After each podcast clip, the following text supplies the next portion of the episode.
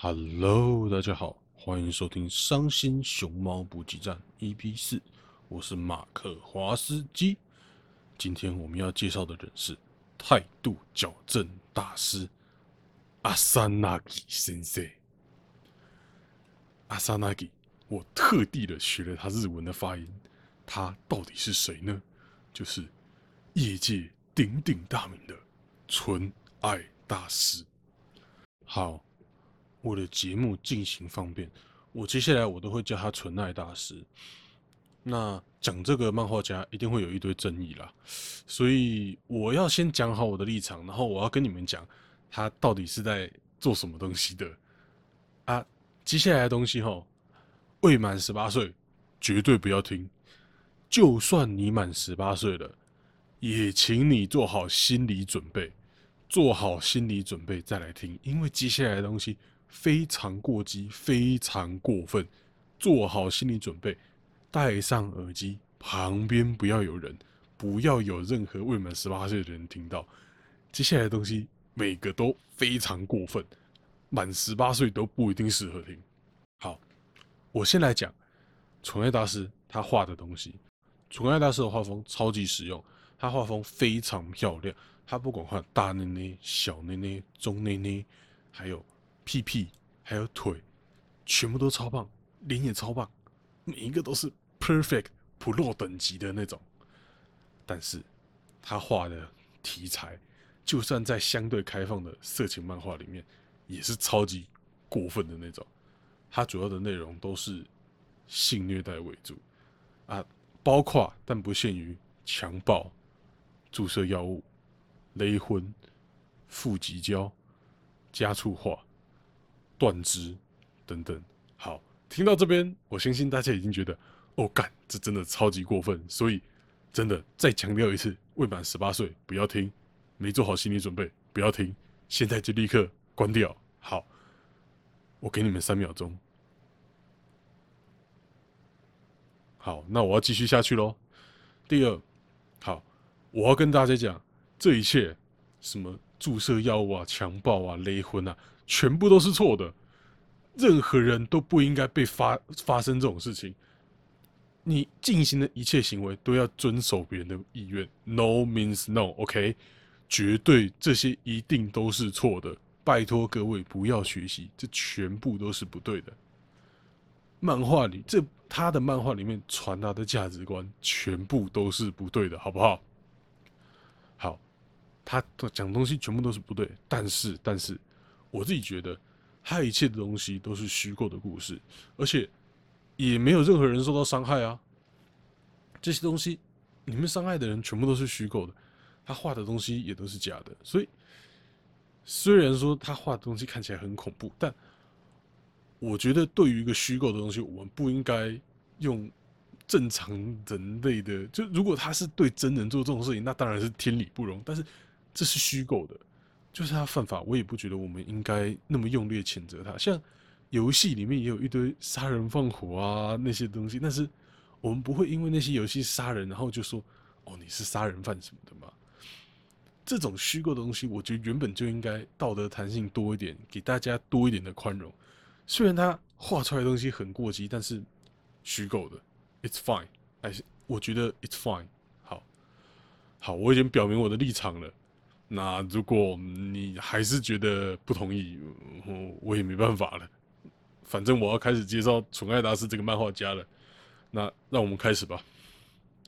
纯爱大师他主要有两个系列，第一个系列画力，这个系列它主要是收录他短篇或是单图的那种，然后附上对白的那种短篇或单图的同人本，大概都是那种八页、九页、十页的小册子。内容一般来说，我自己体感比较激烈一点，就是更容易看到什么断肢啊那种更过分的情节。然后这个他几乎每一次 Comic Mart 都会出，目前出到三十了，三十集。然后第二个就是他非常有名的系列 Victim Girls 受虐女孩，这个系列就是。那种三十页以上的真正的长篇了啊，他目前出了二十七回，然后如果他是 Victim Girls 一二三四五六七八九这种的，就会是各式 IP 的同人本啊。如果是 R 结尾的，就可能是 Victim Girls R 那种东西，就会是他就宠爱大师的原创本啊。原创本大部分几乎都是用高中生来举，大部分都在讲高中生。记得这个虚构世界，高中生都满十八岁喽。记得这件事，国小就已经满十八岁喽。然后最后他还会出一些总集篇啦，就是总集篇可能就是数字一二三四五六，然后这些然后集成一本一起出出去。但总集篇大部分都会多加一些新的东西，像。他有出《碧蓝幻想》的同人本哦，《碧蓝幻想》要解释是什么吗？不懂得自己去 Google。然后他《必然幻想》的总集篇就会多一些新的东西。嗯，然后接下来我们再讲他第三个部分，他画的东西很过激，所以相对来说他能接受接到的商业的商业制啊那些的商业邀约都比较少。几乎就可以说是没有，他大部分都是在 Comic Mart 上面出，但是他还是有接到一些商业，像最近七月的新番《与其学妹想要玩》，他发行的第五集漫画《宠爱大师》就有在里面画一个特装版的附录，嗯，还有他还会画一些小说的图啦，嗯，所以就是大概还是零零散散会接一些东西，但是。他主要的收入就是靠他那些同人本，那些很过激的同人本，因为他的画风真的很屌，他真的就是用这种很猎奇的画风，但是他已经成为了那种 H 漫的大鸡鸡了。啊，为什么我会叫他纯爱大师呢？因为他比如说看上有兴趣的作品，他就会说，他就会在推特上面预告，哦，什么什么什么角色好棒哦。好险，就是他被纯爱，就是一个犯罪预告。所以大家他看到什么角色，想要让他被纯爱一下，就哦重新定义了纯爱到底是啥小。所以从从那之后，我们大家就是业界就喜欢叫他纯爱大师，也不是业界，那就是台湾人喜欢叫他纯爱大师吧。H 漫圈都喜欢叫他纯爱大师。那基本上。被他看上的作品哦，下一集卡米 mark 一定都会找到。我记得他有一次抛了一张可可罗的照片，可可罗的图就哦，好棒。下一期卡明巴直接中标，可可罗，可可罗你好惨呐！看，看到就看，我喜欢的角色被这样哦，顶不住。好了。那接下来我们来介绍他到底是什么时候开始画同人志，然后他中间又经历了什么变化吧。他二零零四年冬天，Copy Mark 六十七，他开始画同人志，而且他从那时候开始，几乎每一场同人志都会参加，因为他的商业志相对来讲比较少嘛，所以他就几乎都是参展同人志、参展同人志、参展同人志的 Copy Mark。好，C 六七开始嘛。那，但是他到我严格算起来，他大概到 C 八一的那次 Coming Mark，他的，然后那已经是他 Victim Girls，就是他的最长的系列作《受虐女孩》第十二回，他才开始，他的脸才开始慢慢变成他纯爱大师常见的那个脸型啊，他这个脸型是什么？就是我们。封面那张照片，那个就是纯爱大师最常见的脸。你看到那张脸就知道，嘎，这就是纯爱大师的杰作。然后到了 C 八四，他学会了一个新玩意儿，什么玩意儿？就是负极胶。我前面有提到负极胶过，我这边来认真解释负极胶是什么。我觉得这个应该算是 H 漫。特有的东西，H 曼的一些奇怪的这个世界奇怪的歪理啊，他们的理论是用拳头打你的肚子，然后子宫会感受子宫会感受到压迫，然后就会挤压，然后就会有类似高潮的感觉，听起来相当诡异啦，相当的荒谬，但就是 H 曼尤其是这种性虐的，常常有这种东西啊。C 八四的时候，我们的纯爱大师画了他的那一集那一次的同人本，全部整回都是腹肌胶啊。从那个之后，腹肌胶就变成他每一个性虐的每一个同人本的其中一个环节。你看，从那之后，没有一个女生在啪啪啪完之后肚子是完好的，很恐怖啊！真的恐怖，在那之前，好，我没记错也会打，但是都是打了，然后让他昏倒的那种。在那之后，都是肚子都是好几拳的那种，相当恐怖。然后我们来再来讲讲他近期 Victim Growth 画了哪些东西吧。他最近画的 IP 啊，几乎什么大 IP 都被他画过了，《碧蓝幻想》啊，《碧蓝航线》啊。舰队收藏啊，FGO 啊，什么大 IP 都被他染指过了啊！他另外一个画短片的什么公主连接啊，什么有的没的，全部都被画过了。几乎所有织品 IP 都被纯爱大师狠狠的纯爱了一遍，唉，好惨呐！然后我讲到现在，我还没有讲到啊，宠爱大师他画的东西到底是什么？他的内容是什么？哎，我前面都有解，我之前的集数都有解释他们的内容是什么嘛？我不解释的原因是因为他的内容其实几乎都是差不多的，所以我跟各位讲，它的内容就是分三部曲，每一步几乎都是这样了。啊，第一部女方一开始是一个位阶比较高、比较高的人，然后她。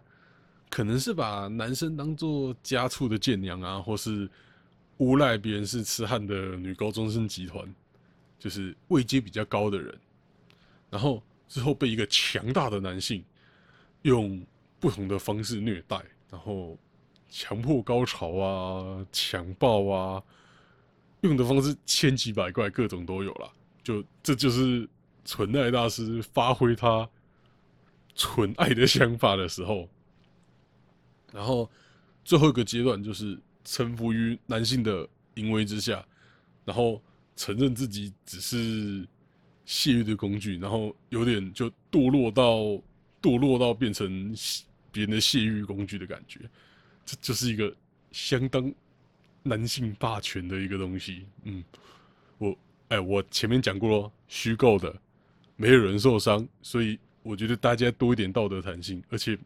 我讲过了，没做好心理准备的不要进来。这集真的很恐怖。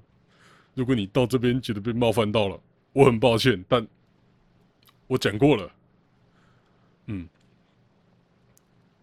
啊，因为他女生前面他是算是欺负男生的，然后到后面变成他被欺负，所以这种反差，我觉得会让人很简单的激起。哦，干，这个女生有个讨厌的，我也想要欺负她。然后相对来说，你看到他被欺负，好像就比较能接受了。这是一个最简单的让大家能接受的手法了。不过也有可能就是我最近你知道，为了研究他，看太多纯爱本了，然后就价值观已经被洗的怪怪的。我不知道，说不定是这样。好的，但是我要特别讲一件事。在这么多、这么多、这么多的纯爱本，我要特别挑出一本来认真讲一下。这本纯爱本，这本纯爱本，这本纯爱大师的本本很屌，我真的觉得是他直接重新定义什么叫做纯爱。这本本本是 Victim Girls 二十四受虐女孩二十四。二十四节 Victim Girls 数字结尾的。就几乎就都是 IP 的同人本嘛，那这个的 IP 的同人本是碧蓝航线的本本，那这个本本的主角有两个人，同同人本的主角两个人，第一个叫做阿贾克斯，第二个就是指挥官，指挥官就是碧蓝航线里面这个手游玩家就是指挥官，所以你可以把指挥官自己带入，自己就是指挥官，然后阿贾克斯是碧蓝航线里面的一个角色，阿贾克斯。的设定大概有几个啦？我跟各位讲一下。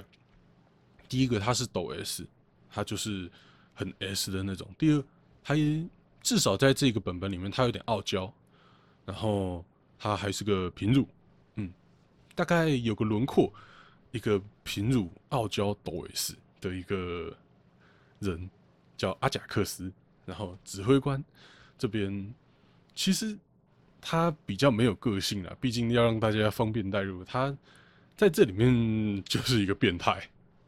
那这个故事是怎样呢？我来跟各位娓娓道来。一开始啦，阿贾克斯很常羞辱我们的男主角，我们的指挥官。指挥官洗完澡之后，衣服就会被阿贾克斯全部丢掉。当然，阿贾克斯也不止做这做这件事情，他还会让指挥官各种做牛做马，还会叫指挥官。帮他泡他睡前要喝的一杯茶之类的。然后某一天，指挥官举起人民的法锤要反抗了起来。啊，他怎么反抗呢？他在茶里下安眠药，然后他就诶迷奸阿贾克斯，很纯爱大师的反抗嘛。